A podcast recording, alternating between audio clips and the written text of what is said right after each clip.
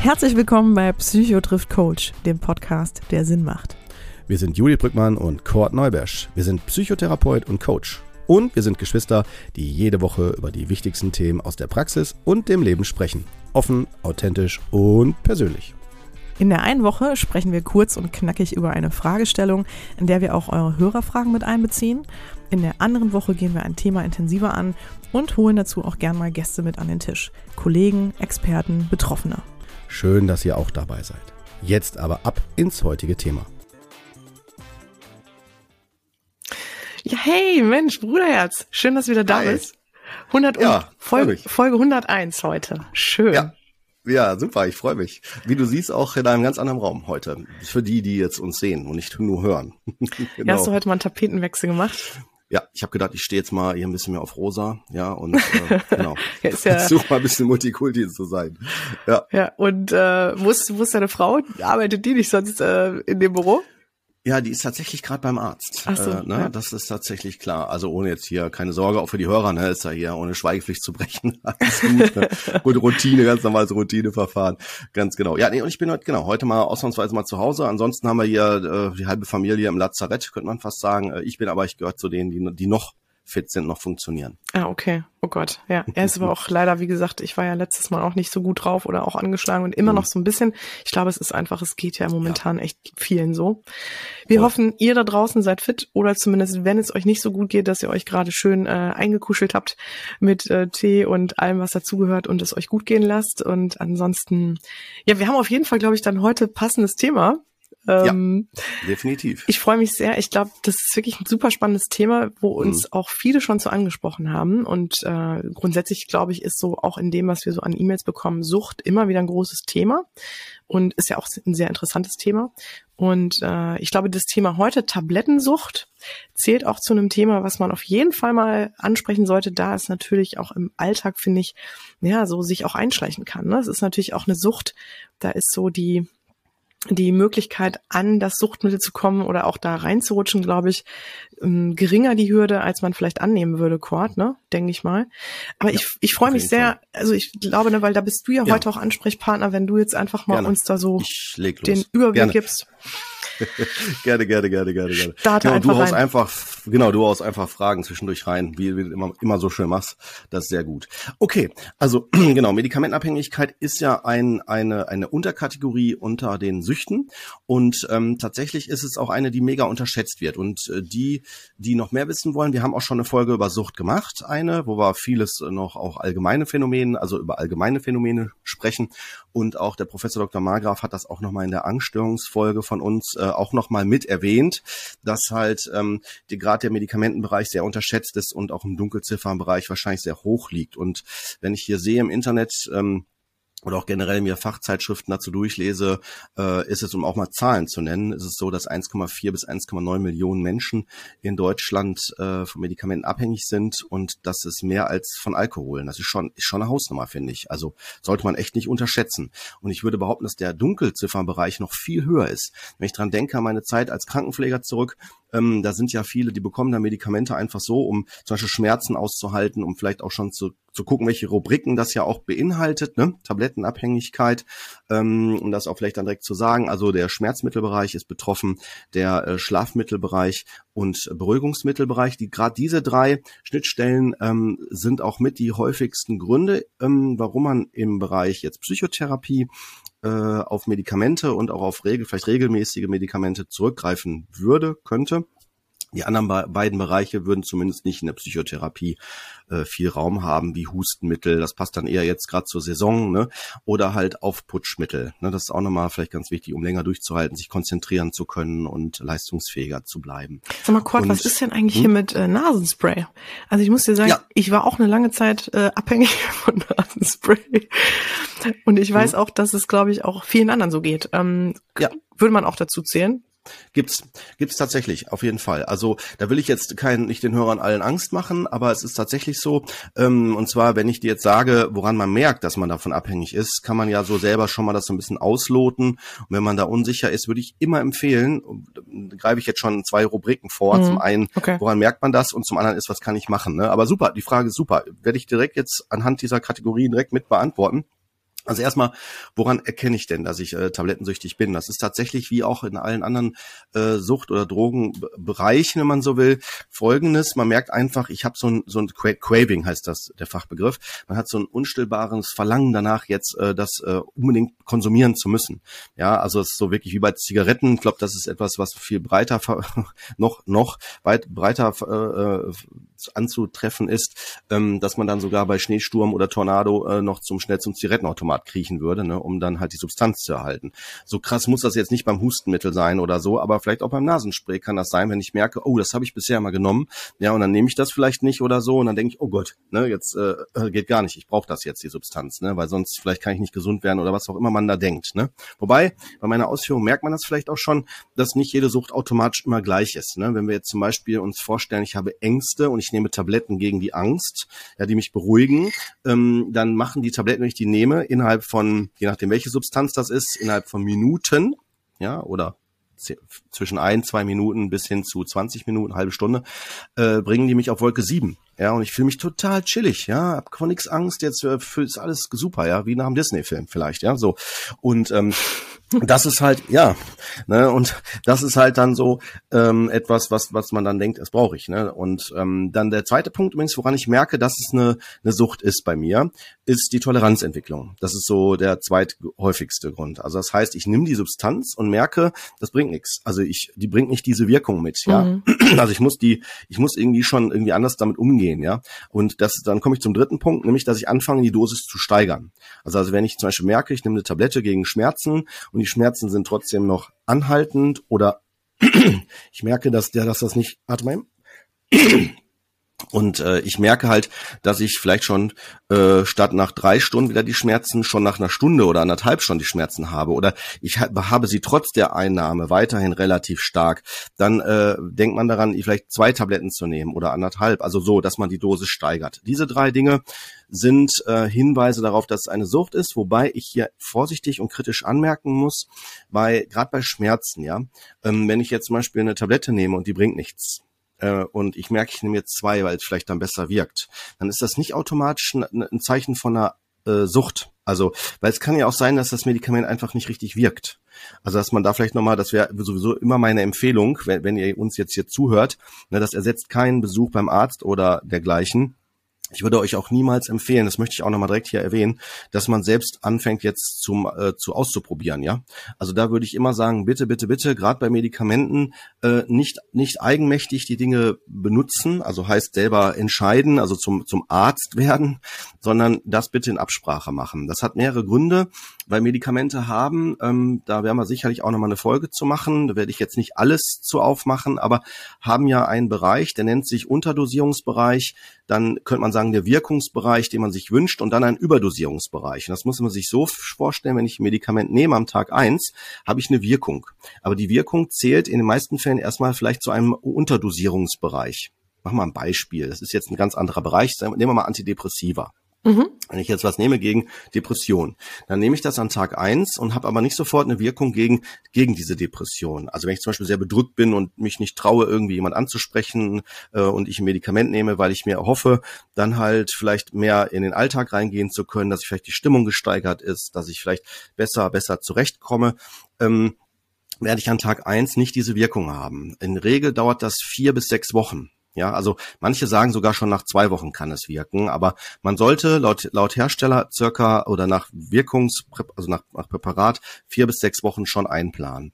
Und ähm, in dem Bereich bis dahin, dass, bis das Medikament wirkt, bin ich im Unterdosierungsbereich. Wenn ich jetzt also hier jetzt äh, so, so da starte ja, dann, dann geht die Wirkung, also quasi der Wirkungsspiegel geht nach oben, so muss man sich das vorstellen. Dann ist das am ersten Tag ganz gering und dann geht das immer weiter hoch über die Tage und erst, wenn ich merke, jetzt verändert sich was bei mir. Jetzt merke ich plötzlich, ich bin wirklich besser drauf oder ich halte das besser aus oder durch, je nachdem, was gerade belastend vielleicht auch noch ist. Bei Verlust Erfahrung oder was auch immer, dann, ähm, dann kann man sagen, jetzt ist der Wirkspiegelbereich, den ich mir wünsche, erreicht und das ist super. Und äh, wenn ich jetzt aber zu viel nehmen würde, komme ich in den Überdosierungsbereich und der hat auch wieder Nebenwirkung, ist also auch ein Nebenwirkungsbereich. Und je nachdem, wie stark ich im Überdosierungsbereich bin, kann der toxisch werden, sprich giftig, also schädlich für meinen Körper. Ähm, und es gibt Medikamente, die haben auch eine den ich ja gerade als Wirkspiegelbereich meinte, also da, wo man ja hin will, der kann nämlich je nach Medikament breiter sein. Das heißt, dass ich da schneller reinkomme und länger drin bleibe, egal wie, wie die Dosis oder die Menge mehr wird, ja. Aber der kann auch sehr schmal sein. Es gibt Medikamente, da ist der sehr schmal und der muss dann auch äh, häufiger kontrolliert werden über Blutwerte oder dergleichen. Ne? Und also du hörst vielleicht raus, deswegen wollte ich hier gerade viel Werbung machen. Wenn man merkt, irgendwas klappt nicht oder wirkt nicht gut genug oder so, bitte, bitte, bitte nicht selber rumexperimentieren, weil sonst komme ich in den Nebenwirkungsbereich. Und wenn ich zum Beispiel ein Medikament nehme und das wirkt nicht so gut, weil ich vielleicht noch in der Unterdosierung bin oder so, ähm, und ich setze es dann plötzlich ab, obwohl ich schon zwei Wochen vorher genommen habe und ich sollte das auch sogar täglich nehmen, dann äh, kann das sein, dass ich plötzlich Absetzungsphänomene habe. Also wird mir vielleicht habe ich Übelkeit, starke Kopfschmerzen oder sonst was. Und dadurch, dass ich vielleicht auch nicht vielleicht nicht gut genug aufgeklärt worden bin, denke ich mir, was Medikament ist aber wirklich scheiße. Also das bringt mir ja gar nichts, ja. Aber eigentlich hat es damit zu tun, dass ich es nicht richtig benutzt habe, weil es mhm. mir vielleicht, weil ich auch nicht richtig aufgeklärt worden bin. Aber jetzt kommen wir wieder zurück zu den hier zu dem Bereich, weil in der Regel ist in dieser Rubrik, die wir jetzt hier besprechen, weniger ähm, äh, dieser Effekt, dass man täglich das, das Medikament nehmen muss. Bei Schmerzmittel, okay, gut, ja, klar, das ist, würde ich sagen, noch ein Sonderbereich. Aber nehmen wir mal gegen Ängste oder dergleichen. Gerade in dem Bereich, wo eine Sucht, Sucht, ähm, äh, wie sagt man, ja, ein, eine Sucht ähm, äh, Fähigkeit, also bei dem Medikament, dem unterstellt wird, weil ich muss es so aufmachen, ähm, es gibt Medikamente, die sind nicht automatisch, äh, machen die abhängig. Also wenn ich jetzt, um auch die Hörer da abzuholen, wenn ich jetzt zum Beispiel der Arzt sagt, ich gebe ihm mal was gegen Ängste, ja, oder ich schlage ihm mal ein Medikament gegen Ängste vor, heißt das nicht automatisch, dass das Medikament abhängig macht. Das muss, deswegen muss ich das, muss ich das so sagen. Also es ist nicht automatisch immer schwarz-weiß alles hier. Ne? Mhm. Aber wenn das Medikament eine abhängig machende Wirkung hat, dann sollte der Arzt, das würde ich ihm zumindest unterstellen und auch hoffen, eine Erklärung für sich dafür, dass er das verschreibt. Also ich sag mal so, wenn ein wenn jemand im Sterben liegt und hat starke Schmerzen und auch Ängste und so weiter. Und äh, der Arzt überlegt, soll ich dem jetzt das Schmerzmittel oder dieses angstlösende Mittel geben? Es macht aber abhängig. Würde ich jetzt bei jemandem, der wahrscheinlich eh nur zwei Wochen zu leben hat, nicht mehr drüber nachdenken, ob der in eine Abhängigkeit geht. Das ist dann sowas von egal, kann man sagen, ja. Also nur um auch nochmal deutlich zu machen, eine, eine, eine, eine ähm, Relation da reinzubringen. Ne? Aber äh, generell sollte ein Arzt schon wissen, warum er das verschreibt, weil äh, Medikamente machen auch nicht so in, äh, jetzt. Ich bin jetzt gerade bei in den Rubriken, in denen wir uns hier bewegen. Ja, also ich bleib mal extra in der Rubrik Angst, Angststörung. Da kann man Medikamente, auch die abhängig machen würden, kann man bei einmaliger Gabe oder sehr minimaler Gabe trotzdem ver verabreichen. Also sagen hier, das können Sie nehmen. Das hat vor allen Dingen dann Sinn, wenn äh, die Person vielleicht anders darauf reagieren generell. Also zum Beispiel auf allgemeine Medikamente gegen Ängste gar nicht anspringen und sagen, hat gar nichts gebracht, wurde auch nicht beruhigter. Dann könnte man sagen, okay, wenn Sie vielleicht eine Prüfung haben und Sie wollen vor der Prüfung vielleicht, äh, gut, da würde ich jetzt kein nicht nicht so ein Hammermedikament nehmen, da schläfst du ja eher ein dann. Ähm, ich sollte vielleicht dann vielleicht um, äh, sagen wir mal, keine Ahnung, ich muss sagen, ich finde jetzt auch gar kein gutes Beispiel. Das liegt aber auch mit wahrscheinlich daran, weil ich jetzt auch kein Befürworter von sowas bin. Also bei, äh, bei, bei Ängsten meine ich jetzt, ne? Also du sprichst jetzt auch mit Psychotherapeuten. Auch die Hörer, an, den, an, an die Hörer da draußen, da bin ich natürlich auch sehr subjektiv, weil ich ganz klar die Haltung habe, wenn es geht, bitte gar keine Medikamente im Angstbereich nehmen. Warum? Weil die Medikamente helfen mir wie Gehhilfen, super, ja, ich fühle mich dann besser in den Momenten, aber es löst nicht mein Problem. Und ich werde es trotzdem weiterhin haben. Und ich muss sowieso dadurch also durch heißt äh, irgendwann von diesen Medikamenten ja auch wieder wegkommen. Und da gibt's auch Therapien für. Ne? Aber um jetzt damit das auch abzuschließen, was ich eigentlich kernmäßig sagen wollte, ähm, selbst Medikamente, die eine abhängig machende, abhängig, also ein, ein, eine äh, die Fähigkeit von, von, von, von einer Abhängigkeit haben, ähm, kann man kurzfristig vergeben, ohne dass sie abhängig machen. Also bei zum Beispiel äh, Benzodiazepin, das sind angstlösende Medikamente. Ähm, die kann man zum Beispiel oder auch Schlafmittel ähm, in bestimmter Form ähm, können halt zum Beispiel einmalig oder wenige Tage vergeben, also gegeben werden, ohne eine Abhängigkeit machen zu müssen. Und da muss ich jetzt aber eine Frage stellen. Du hast gerade gesagt, Ja, du hast, du hast gerade nochmal angesprochen, dass manche Medikamente so vier bis sechs Wochen brauchen, um überhaupt zu wirken oder ihre Wirkung zu zeigen. Ne? Ähm, Antidepressiva. Ah, okay, alles klar. Gut. Antidepressiva. Das ist genau gut, gut, dass du die Frage stellst, weil es haben sich vielleicht auch viele Hörer gefragt. Nein, äh, Angstmedikamente, Schmerzmedikamente ähm, und auch die anderen anderen Bereiche, die wir gerade genannt haben, haben die Wirkung unmittelbar. Also sprich innerhalb von Minuten, ich glaube nicht Stunden. Also Medikamente wirken, soweit ich das weiß, in wenigen Minuten bis vielleicht 20, 30 Minuten oder ah, so. Sollten die schon die Wirkung entfacht haben. Genau. Ne, das war jetzt nur ein Vergleich, um deutlich zu machen, mit diesen Antidepressiva vier bis sechs Wochen, nur der Bereich Antidepressiva, die um deutlich zu machen, ne? wie ganz genau, weil die gibt's ja überall. Nur um so ein bisschen die Auswirkungen dieser Neben-, Unterdosierung und Überdosierung kurz zu erläutern. Ja, ähm, ja. Ich weiß, es ist ein bisschen viel Information in so einem schmalen Fenster, nee, aber nee, nee, es, es, ist genau. Ich kann super, dir folgen. wenn du folgen kannst. Ähm, top. Also das heißt Antidepressiva, da sprechen wir jetzt nicht von, dass die gehören da nicht nein, zu, ne?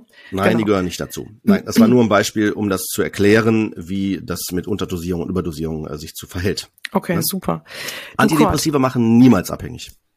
Gut zu wissen, okay. Ich meine, vielleicht hm. fragen sich das ja manche dann jetzt, ne, gerade. Ja, nein, ähm, machen nicht. Keine Möglichkeit. Also bisher. Gut, also super. von denen, die auf dem Markt sind. So meine ich das jetzt. Vor, von denen das wieder falsch verstanden werden. Oder auch von denen nee, ich kenne die alle. Okay. Nee, ich kenne die alle. Also ich kenne die alle. Also müssen wir, sollten wir Psychotherapeuten auch. Aber die Medikamente, die es gibt auf dem Markt, die wirklich antidepressiva sind, machen alle nicht abhängig. Ah, super. Okay, gut. Ja, das ist doch wirklich nochmal gut zu wissen und beruhigend vielleicht für manche jetzt, am, ähm, die, mhm. die gerade zugehört haben. Genau. Kurt, Frage an dich erstmal. Hast du denn viele Patienten, Patientinnen bei dir, Klienten, Klientinnen bei dir in der Praxis, die tablettenabhängig sind, die medikamentenabhängig sind? Wichtige und gute Frage. Ich würde behaupten, dass äh, das nicht jeder aufmacht dass das nicht jeder sagt. Also ich frage nicht explizit ab, ähm, haben Sie eine Tablettenabhängigkeit? Ich frage schon am Anfang so, was gibt es denn bei Ihnen für ähm, Auffälligkeiten, Phänomene oder Diagnosen oder ne, wenn wir oder wenn wir in die Symptome reingehen, was haben Sie für Symptome, wann sind die und so weiter. Also wenn wir ganz genau explizit die Sachen uns anschauen, dann ja. Hast du auch das ähm, Gefühl, das hat mit einer hohen, nochmal mit einer ganz anderen Scham zu tun, als wenn jemand zum Beispiel eine andere Droge konsumiert? Ne? Hast du das Gefühl, tablettenabhängig zu sein, hat, ist nochmal ein anderes Thema irgendwie so gefühlt? Ja, würde ich schon sagen. Es liegt aber daran, weil viele, glaube ich, auch gar nicht wissen, dass sie abhängig sind. Mhm. Die denken dann, ist doch normal, wenn man mal eine Kopfschmerztablette nimmt oder so und äh, dass ich die vielleicht dann äh, vier, fünf Mal die Woche nehme, äh, über, über vielleicht ewig, Mhm. Ja, also ich kenne das noch von älteren Semestern, ne, aus meiner Krankenpflegezeit, ne, gerade Großelternbereich und so weiter, ne, so also von früher meine ich jetzt, ne, da war das so in der ambulanten Pflege sehr oft, dass die halt dann einen ganz hohen äh, Schmerzmittelbedarf hatten, Aspirin, ne, oder Paracetamol oder auch andere Dinge. Die kann man alle nehmen, nicht falsch verstehen, aber wenn man das zum Beispiel jetzt kennt, dass man die täglich nehmen muss und das gar nicht mit dem Arzt abgesprochen oder so, ist das schon, äh, wäre es nicht so gut. Ich würde immer empfehlen, das dem Arzt zu sagen, weil der Arzt geht nämlich davon aus, alles, was ihr sagt, habt ihr. Also wenn er es überprüft. Und alles, was ihr nicht sagt, habt ihr nicht. Das heißt also, wenn ich ein Medikament äh, nicht sage, geht er davon aus, dass ihr das auch nicht nehmt. Und das ist jetzt insofern wichtig. Schaut mal, wenn, wenn oder guck mal, wenn ich jetzt ein, ähm, zum Beispiel eine Drogengeschichte hinter mir habe, in Form von Heroin oder generell äh, Benzodiazepine, also so Beruhigungsmittel starker starker Qualität, habe ich mal vielleicht eine Zeit lang genommen oder so, dann äh, gehen wir davon aus, dass wir so ein Suchtgedächtnis entwickeln. Ja, das sagt zumindest die Wissenschaft. Und ähm, dieses äh, ist nicht meine Haltung. Ne? Ich vertrete jetzt gerade die Wissenschaft ne? ähm, mit dem, was ich gerade sage. Weil ich persönlich wäre da ein bisschen vorsichtiger mit solchen Sachen, aber äh, zumindest wird es so gesagt. Das ist jetzt alles äh, aktueller Stand, ja. Und das Suchtgedächtnis ähm, ist so, dass, äh, so, so wird es gesagt, ähm, dass, dass wenn ich das Medikament, also ein Medikament aus, dieser, aus diesem Bereich später nochmal nehme, oder so, oder ein ähnliches Medikament aus dem Bereich, kann die Wirkung anders sein. Kann sein, dass ich dann zum Beispiel ein, nehmen wir mal an, ich habe Beruhigungsmittel über lange Zeit missbräuchlich benutzt, komme davon weg. Dann nehme ich ein Schmerzmittel oder nimm, äh, soll operiert werden. Deswegen muss ja vor jeder OP auch ein Aufklärungsgespräch über Narkosearzt erfolgen. Weil der muss nämlich wissen, was habt ihr denn für Erfahrungen äh, in dem Bereich. Weil wenn der euch, na, wenn dann zum Beispiel Narkosemittel vergeben werden, übrigens alles, was ich hier sage, soll keine Angst machen, das sind ganz normale Standardarbeiten von jedem Arzt. Also das ist ganz glaub, klassisches müssen, Wissen. Wir müssen nur kurz, glaube ich, dazu noch erwähnen, dass Narkosemittel auch äh, abhängig machen können, ne? Genau, Oder je nachdem welche. Zählen, ne? Genau, soweit ich weiß, sind es viele, da bin ich jetzt nicht der Fachmann, aber genau, ich weiß nicht, ob alle das sind, da würde ich jetzt erstmal mit Fragezeichen äh, betiteln, aber genau, kann ich mir sehr gut vorstellen, dass das so ist. Zumindest würde ich vermuten, dass, äh, wir haben jetzt keinen Narkosearzt hier, aber ich würde vermuten, dass, so kenne ich das zumindest noch aus meiner Krankenpflegezeit, ähm, als ich im Krankenhaus gearbeitet habe, und ich habe auch im OP Einsätze gehabt, dass halt ähm, die äh, genau gucken, ähm, was für, was, womit hatte ich schon Berührung gehabt, weil die dann davon ausgehen, dass das Medikament, was dann verabreicht wird, auch zur Narkose, dann nicht mehr diese Wirkung hat. Das heißt, dass man also dann eventuell mehr nehmen muss mhm. also damit rechnen muss, dass man mehr braucht, weil die Person ja schon eine Vorerfahrung hat. Und wenn das jetzt verheimlicht wird, ja, zum Beispiel gesagt wird, nee, ich werde ihm nicht erzählen, dass ich immer Benzodiazepine oder Schlaftabletten ganz stark nehme oder so, ne? Und der dann denkt, okay, ist nix, ne? Verabreicht er Narkosemittel und der wundert sich, die schläft ja immer noch nicht, ja? Und dann denkt sich die Person, ah, ich bin richtig hart, ich bin cool, ich, ich krieg da nicht platt. Ich überspitze das gerade ein bisschen, aber das ist halt dann ein bisschen doof. Also da würde ich immer empfehlen, ehrlich zu sein, klar damit zu sprechen und der Arzt, das ist ja sein Job, der muss dann die Dinge in entsprechend äh, richtig einschätzen. Ja. Äh, so, sind wir ein bisschen weit weggekommen. Nee, aber ich finde das auch ganz wichtig und ich glaube, was, mhm. was ich auch bei der aktuellen, also bei dieser Sucht jetzt gerade heute, die wir ansprechen, auch so wichtig finde, auch nochmal zu erwähnen, oder da würde ich dich gern fragen, was du davon, was du darüber denkst. Ähm, es ist ja, man nennt die ja auch die stille Sucht ähm, oder auch diese Schleichensucht, ne? Hattest du gerade auch nochmal erwähnt. Ähm, weil ich stelle es mir wirklich so vor, ähm, dass ich da unheimlich schnell reingeraten kann, wenn ich jetzt vielleicht auch noch eher, sage ich mal, so veranlagt bin, vielleicht auch in der Sucht zu landen. Ähm, weil es natürlich was ist, ne, man hat häufiger mal mit Themen zu tun in seinem Leben, wo man vielleicht über eine längere Zeit Schmerzmittel nehmen muss. Man hat vielleicht mhm. mal eine stressige Zeit, wo ein Freund einem sagt, hier, komm, ne, nimm mal hier dieses eine Schlafmittel oder frag mal deinen Arzt, glaub mir, hat mir total geholfen, wird dir bestimmt auch weiterhelfen. Oder man hat einen Schicksalsschlag ähm, und weiß wirklich einfach überhaupt nicht mehr, wie man damit umgehen soll und kriegt dann auch vom Arzt irgendwas verschrieben. Also wir sind ja nun mal, ähm, ja, wir, wir geraten, glaube ich, in Situationen in unserem Leben, wo wir da halt natürlich auch schneller hinkommen können. Oder ich denke jetzt gerade daran zum Beispiel, Quad bei mir als Frau ähm, nach der Geburt oder ne, bei mhm. solchen Themen, dass man natürlich vielleicht da auch mal Schmerzmittel über eine längere Zeit nimmt ähm, oder ne, auch wenn man dann, wenn die Kinder auf einmal schlafen, dass man aber selber nicht mehr schlafen kann, dann nimmt man Schlafmittel. Also weißt, ich glaube, ich, ich könnte mir vorstellen, dass einfach durch viele Situationen im Leben, die einen natürlich sehr herausfordern, ähm, dass schnell dazu kommen kann, dass man ja Tabletten verschrieben bekommt oder irgendwelche Tabletten nimmt, die einem gefühlt helfen und dann so ein bisschen das Problem hat, da den Absprung zu schaffen. Ne? Ja. Oder ich weiß genau, was du meinst. So, ja. die Frage, die ich an dich stelle, ist, mhm. Was würdest genau. du sagen, sind die Auslöser oder was ist das Problem mit einer Tablettenabhängigkeit? Ja, kann ich dir sagen. Also vielleicht auch nochmal da an, angemerkt, ähm, in der Krankenpflege, ich betone das deswegen so, weil in, in der Psychotherapeutenausbildung lernen, lernen wir differenzierter. Ne? Nicht, dass die Hörer jetzt denken, warum erzählt ihr mal so viel über die Krankenpflege. Aber über die Krankenpflege halt, da kann ich sagen, war ja meine erste Berührung damit und da ist es ein bisschen allgemeiner, könnte man sagen. Und äh, da kenne ich vor allen Dingen ja viel aus der Praxis auch. Ne? Also wenn ich an meine Zeit nur zurückdenke. Ähm, ähm, also in der Klinik meine ich jetzt klinischen Praxis. Ähm, und das Psychotherapeutische deckt sich auch und da sage ich gleich was zu. Aber man hat früher mal gesagt, dass so ähm, weil die Frauen eher von den Süchten her bei den Tabletten einzuordnen waren. Ähm, das ist natürlich sehr platt runtergebrochen, so hat man es in der Pflege damals immer zugeordnet und die Männer eher beim Alkohol. Das heißt aber nicht, dass automatisch äh, das so, äh, bin ich ja da raus, ne? So, so ist es nicht. Ähm, ich würde, würde behaupten, oder vermuten, da habe ich jetzt aber keine Studie zugelesen, ne? also noch nichts Wissenschaftliches zu genau gehört, aber ich würde vermuten, dass es davon abhängt, äh, was gibt's auch kombiniert, ne, Tabletten und Alkohol und so weiter. Das hängt davon ab, was für ein Typ, würde ich vermuten, was für ein Typ ich bin, weil man ja ähm, vom Wesen her ja den Frauen zuordnet, dass sie mehr in den Gefühls, im Gefühlserleben sind. Also im Sinne von auch sich mitzuteilen. Wenn man allein die Statistik sieht, so wird meistens immer hinterm Vorhang gesagt, ne, seltsam, dass immer die Frauen oder überwiegend die Frauen nach wie vor immer noch, äh, will ja nicht zu sehr gendermäßig werden, aber nur um eine Orientierung zu geben. Ich würde vermuten, darauf will ich auch hinaus, dass es und das ist auch tatsächlich heutzutage nicht mehr so geschlechtsspezifisch und ich bin auch ein totaler Fan davon, das von den Geschlechtern zu lösen. Aber ähm, wenn wir nur allein bio, äh, ähm, entwicklungsbedingt zurückschauen über die Generationen, war es ja so, also ich bin jetzt wirklich in, dem, in der Vorstellung in Deutschland, Frau am Herd, Mann auf der Arbeit, ja, am Pütt oder sonst wo, keine Ahnung, am Bau oder wie auch immer. Ähm, dass man, äh, sehr platt jetzt äh, dargestellt, ist natürlich viel komplexer. Ist es so, dass dass dann ähm, äh, auch vom Sozialen her äh, den Frauen eher das so dieses Aushalten, selber aushalten, äh, über vielleicht Tabletten an der einen oder anderen Stelle geholfen hat. Die Schmerzen, weil vieles Denken und so, ist ja dann den Kopf, über Kopfschmerzen oder dass man nicht abschalten kann, vielleicht nicht einschlafen kann oder dergleichen, auch hormonell bedingt. Na, da werden wir auch noch einen Frauenarzt zu haben, kommen wir auch noch zu. Aber also über den wir da in dem mal interviewen. Also dass solche Sachen äh, das mit beeinflussen und entsprechend dann über Tabletten besser zu regulieren sind, weil man es mal eben nehmen kann und dann ist auch, sagen wir, eher gut. Während Alkohol ja ähm, eine, eine Substanz ist, die wenn ich über die Biografien zurückschaue, überwiegend den Männern zugesagt wird. Äh, aber auch das wird, glaube ich, nicht ganz haltbar. Das ist nur ein ganz subjektiver Eindruck von mir und auch nur eine Vermutung. Ne? Ist auch sehr diskussionswürdig. Würde mich nicht wundern, wenn Hörer auch sagen, Mensch, Kurt, ne, was erzählst du denn da? Aber ähm, um jetzt wieder wissenschaftlich korrekter zu werden, und das ist auch viel wichtiger, also von den Gender-Effekten mal wegzukommen.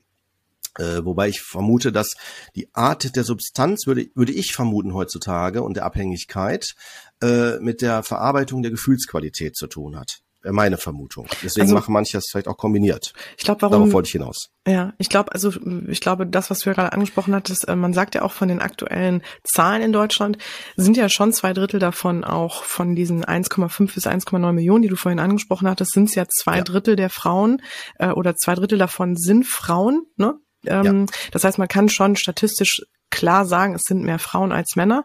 Und ich glaube, was ähm, ja die Wissenschaft da zugrunde legt, ist, dass die Sozialisierung natürlich auch da eine andere ist. Also dass Frauen genau. ähm, ne, weniger, ich sag mal, ähm, es ist halt nicht so gesellschaftsfähig, betrunken zu sein oder mhm. ne, du bist natürlich nicht so häufig mit Kumpels irgendwie in der in der Kneipe als Frau. Du funktionieren ähm, genau, so. ja, ja, also ne, da, ja. da ist es, glaube ich, oder du solltest da nicht so aus der Rolle fallen oder so, obwohl mhm. sich das ja zum Glück auch schon total verwand, äh, äh, gewandelt hat und man da ja schon lockerer ist. Aber ich glaube, dass das wirklich ein Sozialisierungsthema ist und ähm, ja, also ne, dass, dass das, glaube ja. ich, dadurch damit auch ich, zusammenhängt. Genau, wollte auch die Diskussion eher so ein bisschen auch anfachen hier, ne? nicht immer einfach nur reine Antworten zu geben. Deswegen habe ich, nee, ich werfe ich so Impulse ja, auch nochmal mit rein. Ne? Ja. Äh, genau, das versuche ich aber zu betonen, an welchen Stellen ich absichtlich ein bisschen subjektiver werde als äh, und nicht nur rein wissenschaftlich korrekt. Äh, aber das, das, das hört er dann auch raus, wenn ich das sage entsprechend. Aber wir werden zu dem Thema sicherlich auch noch einen Experten auch nochmal haben, wenn wir allein schon Alkoholabhängigkeit, solche Sachen uns auch nochmal vertiefter ansehen. Aber jetzt hier, ähm, du hast mich gefragt, äh, wodurch. Tatsächlich ist es so, dass die die Leute, ähm, also die Betroffenen, häufig aus so Faktoren wie Stress, ja, also wirklich unter Druck, Leistungsdruck stehen. Dass man also dann, oder halt, dass ich, wie du gerade auch gesagt hast, vielleicht Dinge auch be belastend sind, ich verarbeiten muss und ich mich frage, was mache ich da? Weil dann kann ich schlechter einschlafen in der Regel. Und dann habe ich schon, bin ich schon im Schlafbereich. Ja, oder ähm, wenn ich auf einer emotionalen Ebene einen Schmerz habe, äh, kann der auf einer körperlichen Ebene sich verschieben. Ne? Und auch das, vielleicht um das nochmal hier an der Stelle auch nochmal zu sagen, jede Wirkung hat ja automatisch auch eine Nebenwirkung. Also bei Medikamenten bin ich jetzt wieder, ne? bin ich zurückgegangen. Also Tabletten, Tabletten. Äh, weil, äh, das seht ihr auch in jeder Packungsbeilage, ne? je stärker die Wirkung, kann man sagen, umso heftiger auch die Nebenwirkung. Das erkläre ich immer wieder, auch in, in Vorträgen, ähm, dass es mit dem Energieerhaltungssatz zu tun hat. Also für die, die Physik mal hatten, ähm, es ist so, dass die Energie ja nie verschwindet. Ne? Die wird ja übertragen, das ist zum Beispiel bei der kinetischen, ich glaube kinetische Energie ist das, wenn eine Kugel äh, über den Boden rollen lässt, äh, hin zu einer Kugel, die gerade liegt, steht, also sich nicht bewegt, korrekt formuliert, ähm, würde dann die Kugel, die sich dorthin bewegt, diese dann berühren. Wenn man es schnell macht, dann würde die, die sich dahin bewegt hat, stehen bleiben und die, die gerade noch stand, rollt weiter. Das heißt, die Energie wird weitergegeben. Also die ist nie verschwunden und das sagt ja auch dieser Energieerhaltungssatz. Und das ist auch bei Medikamenten so. Wenn ich halt versuche, mit durch dem Medikament an der einen Stelle was zu verändern, verschiebt sich das automatisch auf andere Ebenen. Das heißt also, da kann man auch zum Beispiel Nebenwirkungen auch zum Vorteil nutzen. Also äh, das heißt, wenn ich zum Beispiel ruhiger werde und müde und ich vielleicht denke, boah gut, jetzt bin ich endlich mal ruhig und kann auch mal schlafen. Also habe ich dann halt äh, mehrere Sachen kombiniert. Ne, das ist, ist das sind ein paar Aspekte. Genauso wie aber auch Depressionen, Schlaf- oder Angststörungen, wie auch Professor Margraf sagt. Aber da will ich, wie gesagt, verweisen nochmal auf die Folge mit ihm.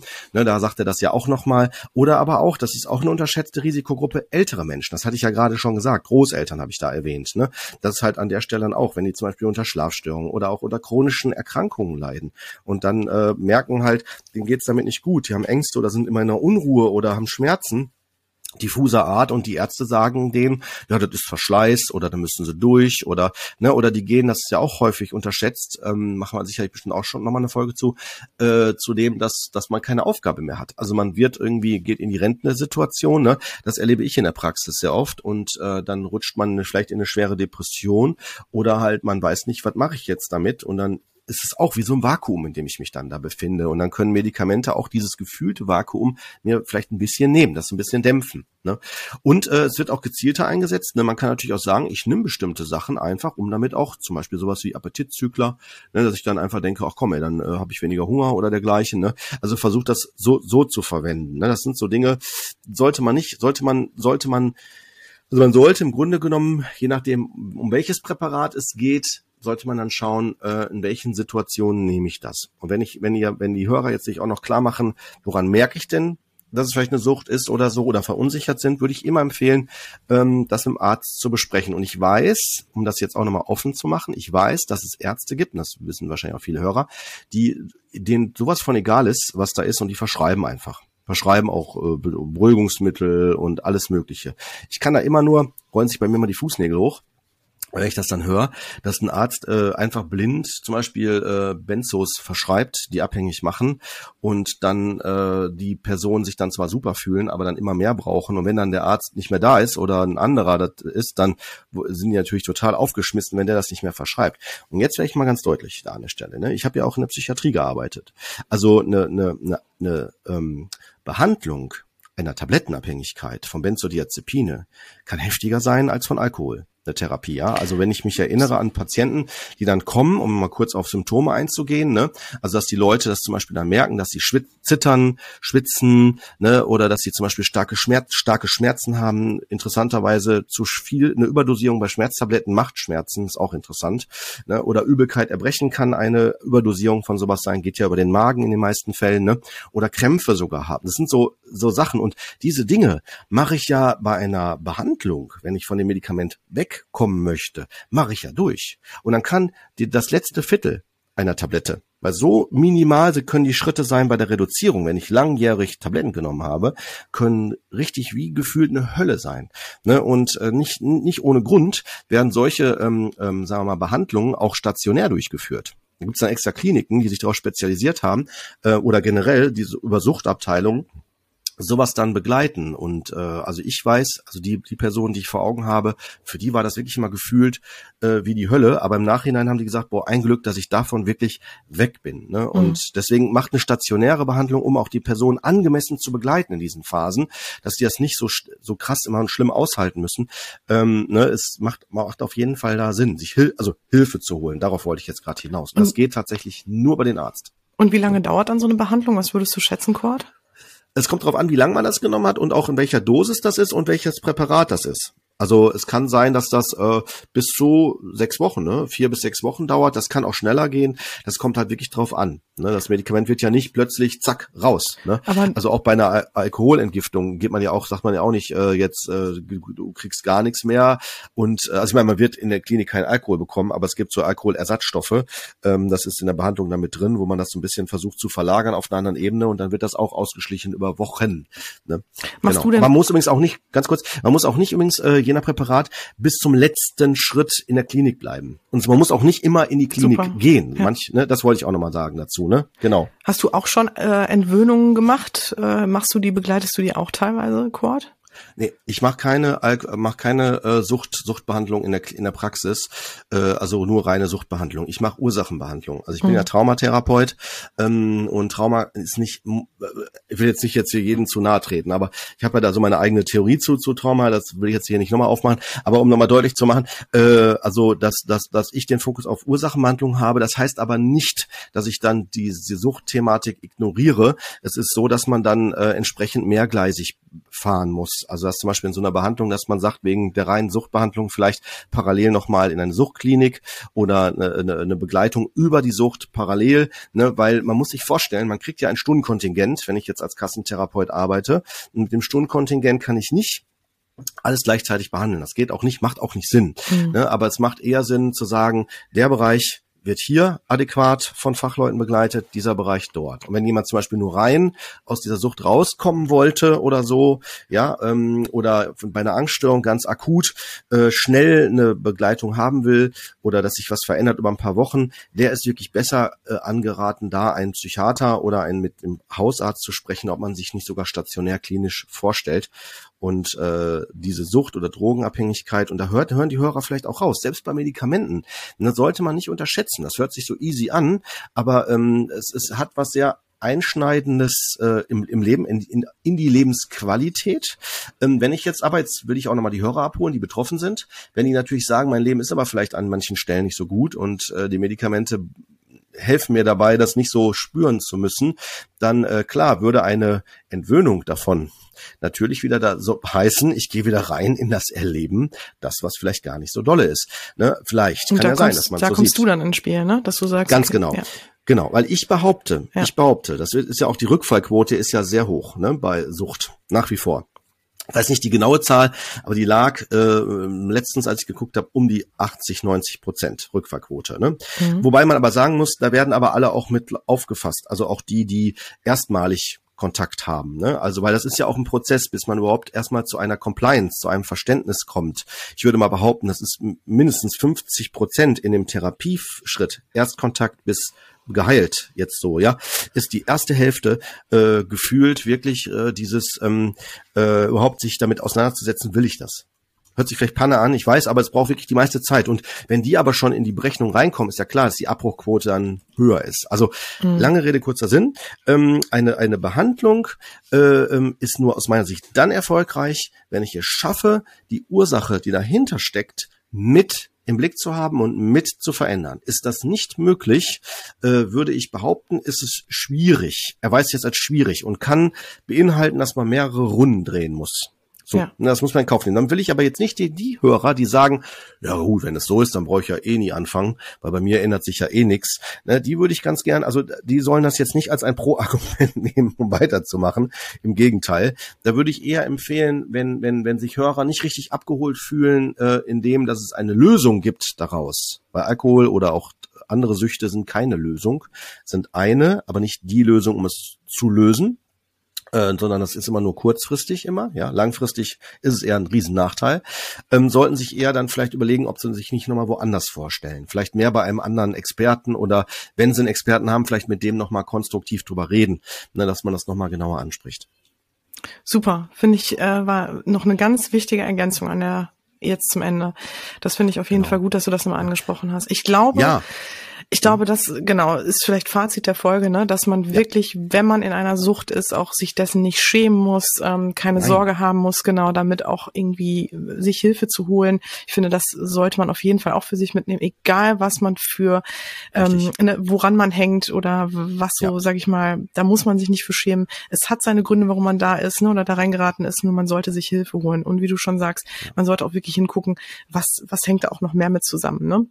Gibt auf jeden Fall. Und wir werden auch in den Shownotes, werden wir auch noch da die Kontaktadressen äh, Adressen für Leute ähm, reinfassen, die weiter das vertiefen wollen. Ne? Ja. Also auch wenn sie betroffen sind, meine ich jetzt Betroffene. Ne? Genau. Finde ich super. Ja. Kurt, ich danke dir sehr Gut. für den Überblick. Ähm, Ja, wenn, gerne. wenn noch Fragen sind, schreibt uns. Und äh, ansonsten wünschen wir euch noch eine schöne Woche. Bis zum nächsten Mal. Und wir freuen uns, wenn ihr Genau. wieder dabei seid. Ja, bis dahin. Und gute Besserung an dich. Brüderchen. Ne? Ja, danke. Ne? Bis dann. Okay. Jo, ciao.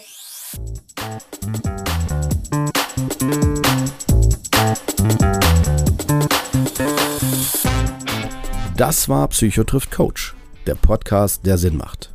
Wir möchten euch damit unterhalten, inspirieren, informieren und bewegen. Solltet ihr etwas auf dem Herzen haben, ein Thema oder Fachgebiet beisteuern oder einfach euer konstruktives Feedback zum Podcast loswerden wollen, immer her damit. Ihr findet uns bei Facebook, Instagram, YouTube, Twitter und Co. oder unter psychotriffcoach.de. Dort bekommt ihr auch immer alle aktuellen bzw. weiterführenden Informationen zu unseren Folgen und Gästen.